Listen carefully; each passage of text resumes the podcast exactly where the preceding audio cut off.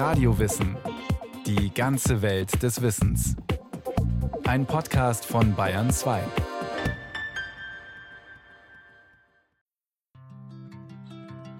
Avec Renault Zoé, choisir un véhicule 100% électrique n'a jamais été aussi simple. A car that may lead other cars in no longer taking from the earth, but accepting from the sun. Das ist Elektromobilität, die die Welt verändert. Werbeclips für Elektroautos. Seit ein paar Jahren eröffnen uns Fahrzeuge, die mit Batteriestrom laufen, die Chance auf eine radikale Verkehrswende. Weg von fossilen Brennstoffen. Diese Revolution hat allerdings schon einen jahrhundertelangen Vorlauf. Ihre Wurzeln reichen zurück bis zur Wende vom 18. zum 19. Jahrhundert. Erste Anfänge. Wie man sich mit elektrischem Strom fortbewegt. Zunächst mal sind es Entdeckungen, Entwicklungen, die sozusagen in der Auseinandersetzung mit Elektrizität an und für sich stattfinden. Dr. Bettina Gundler. Sie leitet das Verkehrszentrum des Deutschen Museums in München. Dabei ging es natürlich nie darum, wirklich irgendwie eine Batterie herzustellen, sondern es ging darum, Elektrizität zu erforschen. Den Anfang machte 1780 der Italiener Luigi Galvani. Er ließ damals mit chemisch erzeugter Elektrizität Froschschenkel zucken. Wobei er die Zusammenhänge noch nicht wirklich verstanden hatte. Das gelang erst rund 20 Jahre später Alessandro Volta. Mit sogenannten galvanischen Elementen baute er die ersten Batterien. Andere Forscher entwickelten sie rasch weiter. Damit existierten schon im frühen 19. Jahrhundert brauchbare Stromquellen, und die versuchten Erfinder auch praktisch zu nutzen. Unter anderem Moritz Hermann von Jacobi, der zwischen 1834 und 1838 einen frühen Elektromotor entwickelt hat und auch auf eine spektakuläre Art und Weise vorgeführt hat. Nämlich mit einem Schiff auf dem Fluss Neva in St. Petersburg, wie das Kunst- und Gewerbeblatt von dem Polytechnischen Verein für das Königreich Bayern berichtete. Eine achtrudrige Schaluppe von 26 Fuß Länge und 8,5 Fuß Breite wurde durch Elektromagnetismus stromaufwärts getrieben, mit einer Geschwindigkeit von 3 Fuß in der Sekunde, also etwa ebenso viele Wersten in der Stunde. Eine Werst entsprach einer Strecke von etwas über einem Kilometer. Das rund acht Meter lange Boot hatte Schaufelräder und konnte ein Dutzend Passagiere befördern. Etwa zur gleichen Zeit entstanden auch eine erste Elektrolokomotive mit Batterien und ein simpler Elektrokarren. In den folgenden Jahren entwickelte sich die Technik rasch weiter. Schon bald gab es brauchbare Akkumulatoren, also wieder aufladbare Stromspeicher. Und Ingenieure wie Werner von Siemens konstruierten leistungsfähige Elektromotoren. Damit begann die Geschichte der elektrischen Straßenfahrzeuge, erzählt Joel Fischer.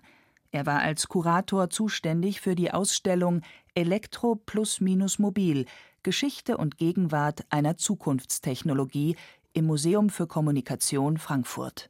Es wird das Jahr 1881 immer als Anfang beschrieben, und zwar das Dreirad von Trouvé in Frankreich. Gustave Trouvé war Chemiker, Erfinder und Elektroingenieur. Er stellte sein Fahrzeug, das von einem abgewandelten Siemens-Motor angetrieben wurde, auf der Internationalen Elektrizitätsausstellung in Paris vor. Immerhin fünf Jahre bevor Karl Benz 1886 das Patent auf seinen Motorwagen Nummer 1 erhielt, mit einem Benzinmotor.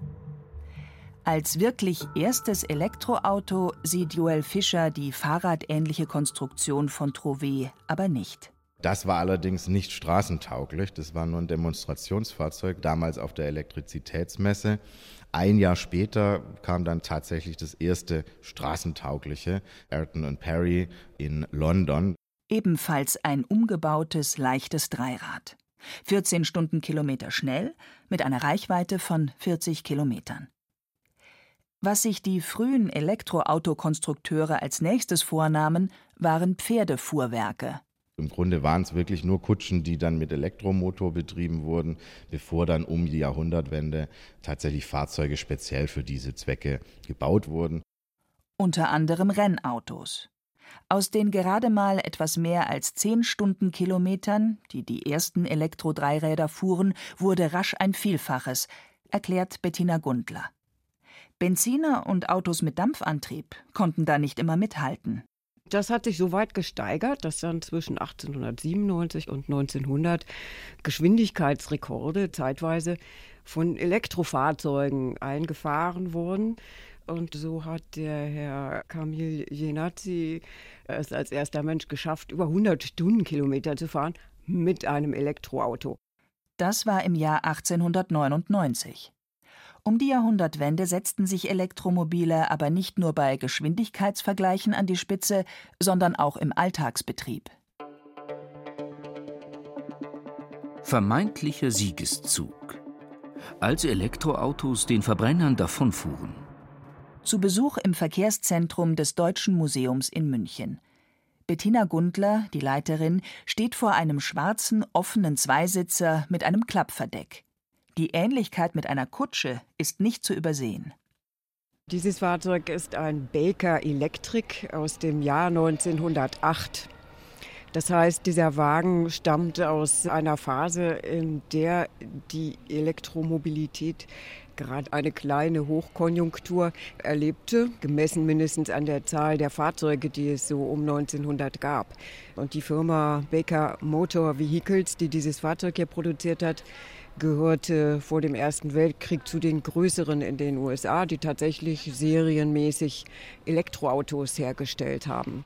Betrachtet man die absoluten Zahlen, war der Elektrofahrzeugboom aus den Anfangsjahren der Automobilisierung aber erst einmal noch relativ bescheiden. Denn so viele Autobesitzer gab es um die Jahrhundertwende gar nicht, beschreibt Joel Fischer. Wir reden ja vom Automobil grundsätzlich von einem Luxusgegenstand, den sich nicht alle leisten konnten. Und deshalb waren es nicht so sehr Privatmenschen anfänglich, sondern es waren vor allem öffentliche Verkehrsmittel, wie zum Beispiel Taxen, die das verwendet haben. Auch die Feuerwehr beispielsweise nutzte elektrische Löschfahrzeuge, weil man mit den Benzinfahrzeugen nicht zu den Bränden fahren wollte. Und dann kamen schrittweise eben auch die Privatpersonen, die sich leisten konnten, mit einem Auto überhaupt zu fahren, dazu. Und da war natürlich dann die Bedienungsfreundlichkeit des Elektroautos einfach ein Argument. Ein Elektroauto wie der Baker Electric hatte einen Kontaktstecker, um den Strom einzuschalten, eine einfache Lenkstange und einen Gashebel, den man zum Fahren nach vorne schob. Dann ging's schon los. Beim Benziner sah die Sache wesentlich komplizierter aus. Gestartet wurde der Motor mit einer Kurbel oder indem man per Hand das Schwungrad andrehte. Dabei war, genauso wie während der Fahrt, die Zündung über einen kleinen Hebel passend einzustellen und auch Kupplung und Gangschaltung musste man erst einmal bedienen lernen. Außerdem waren Verbrennungsmotoren eine laute und schmutzige Angelegenheit. Amerikanische Werbetexter griffen die Vorteile der Elektroautos gerne auf. Seine Sauberkeit ist ideal. Es gibt keinen Qualm, keinen Geruch, kein verspritztes Öl. Damit waren Elektroautos nach damaliger Auffassung auch für das schwache Geschlecht geeignet. Zarte und empfindliche Abendkleider werden im geräumigen Elektrofahrzeug nicht verdorben. Außerdem war seine Handhabung unkompliziert. Dieses Auto leistet alles, was ein Mann verlangt. Trotzdem ist es so einfach konstruiert und so leicht zu kontrollieren, dass eine Frau oder sogar ein Kind es sicher bedienen kann.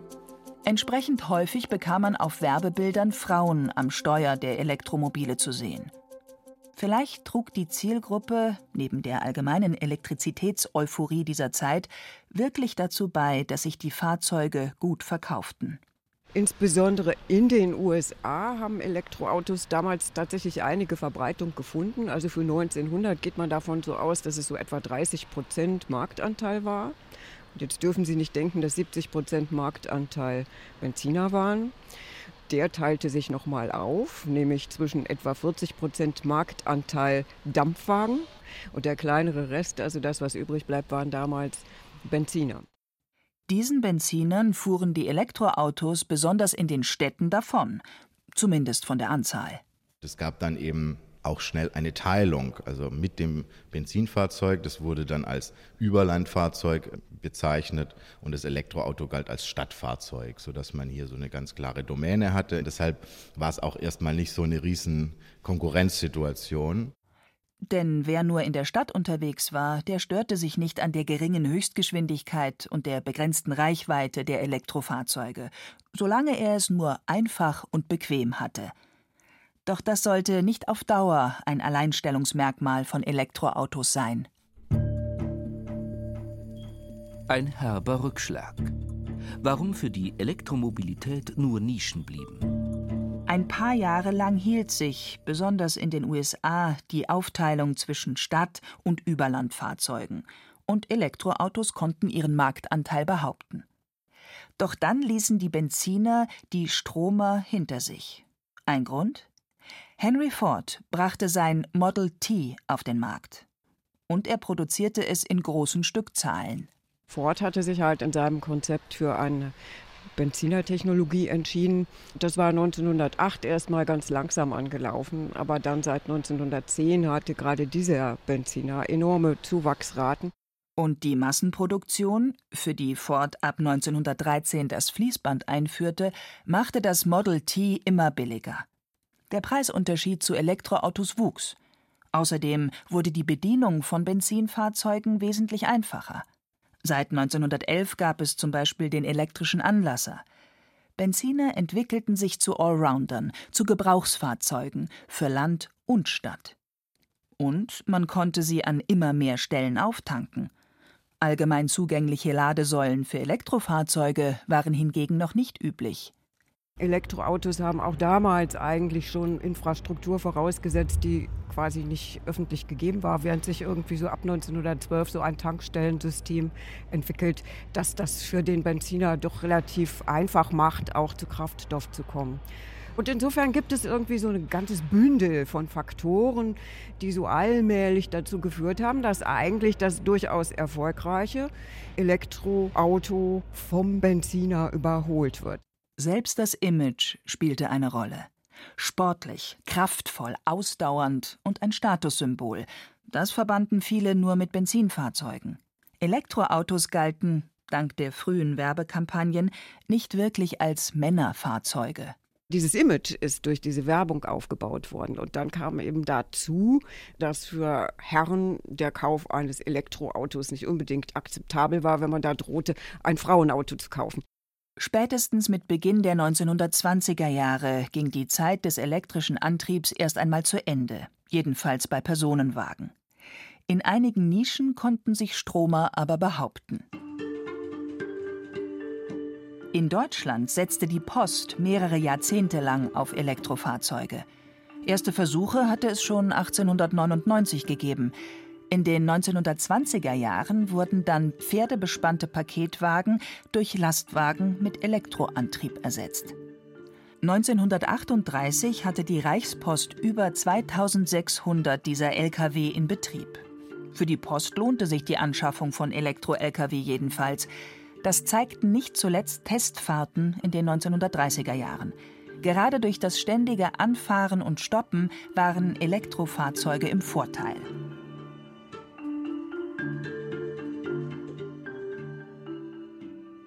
In den 50er Jahren jedoch wurden die Spritpreise günstiger und die Steuervorteile für Elektrofahrzeuge fielen weg. Die Post beschloss deshalb, ihre Elektro-Lkw auszumustern. Ab 54 wurden dann keine neuen mehr gekauft, die alten liefen aus. Das hieß, dass die stellenweise bis in die 70er Jahre noch in Deutschland fuhren. Dann war Schluss. Bis die Post 2014 nach rund 40 Jahren Pause mit dem Street Scooter wieder einen Elektrolieferwagen einführte. Doch Nischen für die Elektromobilität gab es nicht nur auf der Straße und in Fabrikhallen. Das hier sind die Schaltschränke für die Ladung der einzelnen Boote. Erklärt Michael Grieser, Geschäftsführer der Bayerischen Seenschifffahrt GmbH. Die mannshohen grauen Metallkästen, auf die er deutet, sehen alle gleich aus ein paar Drehschalter, Zeigerinstrumente für Spannung und Stromstärke und ein Namensschild. Jeder dieser Schaltschränke hat einen Namen für das Boot, für das er zuständig ist. Und wenn dann nach dem Betrieb die Ladung der Boote losgeht, ist dann auch hier personell besetzt. Und dann wird eben überwacht, dass die Boote nicht überladen werden und dass der ganze Ladevorgang eben geregelt abläuft. Über dicke Kabel fließt dann Strom in die tonnenschweren Bleibatterien an Bord der Ausflugsschiffe, die ein paar Meter entfernt in hölzernen Bootshäusern auf dem Königssee liegen. Man sieht der Technik an, dass sie nicht neu ist. Es wurde im Jahr 1909 eine Elektroeisenbahn von Berchtesgaden hier zum Königssee gebaut. Und man hat gesagt, tagsüber haben wir den Strom, um die Züge fahren zu lassen. Nachts haben wir den Strom ja auch da könnte man doch was anfangen und damit hat man dann die Batterien geladen und seit Juli 1909 fahren die Schiffe auf dem Königssee elektrisch. Man hatte damals zwar gleichzeitig auch zwei Dampfschiffe in Betrieb genommen, doch Maschinenlärm und Abgase störten so sehr, dass die beiden Boote rasch wieder vom See verschwanden. Mehr als 100 Jahre gleiten die Schiffe nun schon fast lautlos über das Wasser eine große Ausnahme in der Geschichte der Elektromobilität. Fast nirgendwo sonst hat sich die leise und saubere Antriebstechnologie so früh wirklich durchgesetzt. In den meisten anderen Bereichen konnte sie nicht gegen den Verbrennungsmotor bestehen. Da half auch das erwachende Umweltbewusstsein nichts. Ladenhüter Elektrofahrzeug. Chancenlos trotz Ölkrise und Ökotrend. Wie wird es in der Erdölversorgung und in der Erdölpolitik, in der Energiepolitik weitergehen? Das fragte Bundeskanzler Willy Brandt Ende November 1973 im Bundestag. Die Welt steckte in der ersten Ölkrise. Deutschland reagierte mit autofreien Sonntagen und Tempolimit. Ein Jahr vorher hatte der Club of Rome, ein internationales Expertengremium, seinen Bericht Grenzen des Wachstums veröffentlicht. Und immer mehr Menschen machten sich Gedanken darüber, was eigentlich alles aus dem Auspuff kommt. Die Zeit schien reif zu sein für alternative Antriebsarten, erzählt Hannes Neupert. Er ist erster Vorsitzender von Extra Energy e.V. Der Verein betreibt im thüringischen Tanna unter anderem ein Museum für leichte Elektrofahrzeuge. Das hier ist ein Künast Elektromofa, das Baujahr 1973. Damals gab es dann ganz, ganz viele Fahrzeuge, die elektrisch kam. Nebenan steht hier ein Maserati Elektroauto, genauso Produkt der Ölkrise. Die sind aber dann ungefähr drei, vier Jahre später wieder verschwunden, als das vergessen war, dass es mit dem Öl endlich ist und man vielleicht das eines Tages nicht mehr bekommen könnte. Aber immerhin, vorübergehend tat sich mal wieder etwas in Sachen Elektromobilität, selbst bei großen Herstellern, wie Joel Fischer beschreibt. In den USA gab es ein Modell, es war so ein kleiner City-Flitzer, der 74 angefangen wurde zu bauen. Auch VW hat alle Golfmodelle, also vom ersten Golf 1 an, 76 ab, elektrifiziert, allerdings nur in kleinen Stückzahlen. Also im Nachklang der Ölkrise mit dem neuen Umweltbewusstsein kam das Elektrofahrzeug schon wieder auf. Konzepte, die uns heute neu vorkommen, wurden schon damals entwickelt und umgesetzt. Doch es war nur ein kurzes Wiederaufflackern der Idee Elektromobilität. Die Technik, speziell die Akkutechnik, war noch nicht besonders ausgereift. Und weil das Elektroauto nur ein Nischenfahrzeug war, steckten die Hersteller kaum Geld in die Entwicklung der Stromspeicher. Man kümmerte sich lieber um den konventionellen Antrieb, betont Bettina Gundler vom Verkehrszentrum des Deutschen Museums in München. Die Reaktion auf Ölpreiskrisen und Schock über begrenzte Ressourcen ist ja eher die gewesen, dass man dann versucht hat, sozusagen die Motorentechnik zu optimieren, also mehr rauszuholen aus den Motoren. Man hat das ja durchaus gesehen, dass es Umweltbelastung war. Der Spritverbrauch sank daraufhin und Katalysatoren und Partikelfilter entfernten den schlimmsten Dreck aus den Abgasen und das Elektroauto verschwand wieder für Jahrzehnte in der Versenkung. Erfolg im x-ten Anlauf. Warum es die Elektromobilität diesmal schaffen dürfte. Den nächsten Versuch, Elektroautos auf den Markt zu bringen, unternahmen die Hersteller in den 1990er Jahren. Auslöser waren unter anderem verschärfte Gesetze zur Luftreinhaltung, die Kalifornien erlassen hatte. General Motors zum Beispiel entwickelte das EV-1, das Electric Vehicle Nummer 1, und produzierte gut 1000 Fahrzeuge. Sie wurden eine Zeit lang an Kunden vermietet und dann verschrottet. Mehr Erfolg hatte Toyota mit dem Prius, einem Hybridfahrzeug, das einen konventionellen Motor mit Batterien und Elektroantrieb kombiniert. Allmählich nahm die Sache Fahrt auf. Nicht zuletzt, da die Elektromotoren wesentlich leistungsfähiger geworden waren, genauso wie die Batterietechnik, erklärt Hannes Neupert. Dort hat es einen großen Schritt gegeben, das war nämlich die Lithiumbatterie. Eine frühere 10 Kilo schwere Batterie wurde jetzt durch eine 1,5 Kilo schwere Lithiumbatterie. Und damit konnte man natürlich ganz neue Fahrzeuge denken und auch bauen. Autos, die mit großen und schweren Bleiakkus nie möglich gewesen wären. Für Aufsehen sorgte 2008 ein sportlicher Zweisitzer, der Tesla Roadster. Er zeigte, dass Elektroautos auch Spaß machen können. Damit bereitete Tesla den Weg für alltagstauglichere Modelle, die ein paar Jahre später herauskamen. Inzwischen setzen weltweit Autohersteller auf Elektrofahrzeuge, auch weil sie um dieses Thema heute nicht mehr herumkommen. Es brauchte dann, glaube ich, schon den Druck dieser drohenden Klimakatastrophe und des Wissens darum, dass CO2-Produktion eben eine der ganz profunden Ursachen für Klimawandel ist, um so viel Druck aufzubauen, dass man tatsächlich in eine andere Richtung denkt. Aber das ist nicht aus der Ingenieurs- und Produktionsseite gekommen, sondern es ist eigentlich sozusagen dieser äußere Anstoß, diese gesellschaftliche Notwendigkeit, wegzukommen von fossilen Antrieben, weil sie uns so viele Probleme bereiten in unserer Lebens- und Umwelt. Und das nicht nur im Straßenverkehr. Dank immer besserer Stromspeicher und Elektromotoren scheint inzwischen ein Umbruch auch in der Luft- und Seefahrt möglich. Knapp 200 Jahre nachdem in St. Petersburg zum ersten Mal ein elektrisch angetriebenes Boot unterwegs war.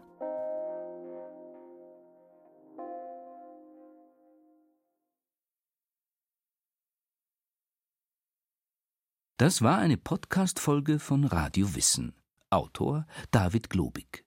Die Regie führte Sabine Kienhöfer. Es sprachen Hemmer Michel und Peter Weiß. Technik Andreas Lucke. Redaktion Iska Schregelmann.